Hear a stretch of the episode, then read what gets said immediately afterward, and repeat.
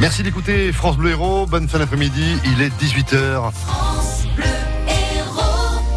Sébastien Garnier, l'armée appelée en renfort pour l'acte 19 des Gilets jaunes samedi. Oui, c'est Emmanuel Macron qui l'a souhaité. Des forces sentinelles se joindront donc aux forces de l'ordre habituellement présentes lors des manifestations. Le porte-parole du gouvernement, Benjamin Griveaux, qui a fait cette annonce cet après-midi, n'a pas encore précisé leur nombre, ni si ces forces entreront en action seulement à Paris ou dans d'autres villes de France. Des individus ont décidé de casser la démocratie, de s'en prendre à la République et à ses symboles. Ce ne sont donc plus des manifestations à qui nous avons affaire, mais des émeutiers. Des moyens spécifiques seront donc déployés dès le week-end prochain et le président de la République euh, l'a indiqué ce matin, la mobilisation renforcée du dispositif Sentinelle pour sécuriser les points fixes et statiques conformément à la mission du dispositif Sentinelle. Il a tenu à rappeler que parmi les missions de Sentinelle, il y avait la sécurisation de lieux statiques et de lieux fixes qui permet euh, en mobilisant Sentinelle, d'avoir euh, des forces de l'ordre, elles, euh, qui se concentrent sur euh, les mouvements, sur le maintien et le rétablissement de l'ordre. Et de son côté, la CCI de l'Hérault déploiera à nouveau des vigiles devant les commerces du centre-ville. À Montpellier, l'acte 18 des Gilets jaunes samedi dernier a refroidi les Français. Le mouvement perd 8 points de popularité après les saccages sur les Champs-Élysées. D'après un sondage ELAB, 53% des personnes interrogées approuvent encore cette mobilisation. Demain, François Ruffin sera l'invité de France Bleu Héros à 7h50, le député de la France Insoumise qui vient à Montpellier pour présenter son dernier documentaire tourné en partie dans notre département et consacré justement aux Gilets jaunes. Il participera à un débat en plein air à 15h demain après-midi sur les pelouses de l'université Paul Valéry. Un problème d'aiguillage sera à l'origine du déraillement d'un tramway ce matin à Montpellier. Ça s'est passé vers 7h sur la ligne 2 entre Saint-Jean-de-Védas et Sabine. Aucun blessé. Des navettes bus circulent toutes les 10 minutes pour desservir les stations situées donc entre Sabine et Saint-Jean-de-Védas euh, centre. A priori, retour à la normale demain.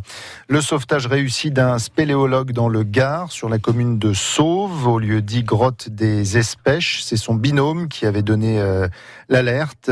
Le spéléo se trouvait à 130 mètres de la sortie réfugiée dans une poche d'air.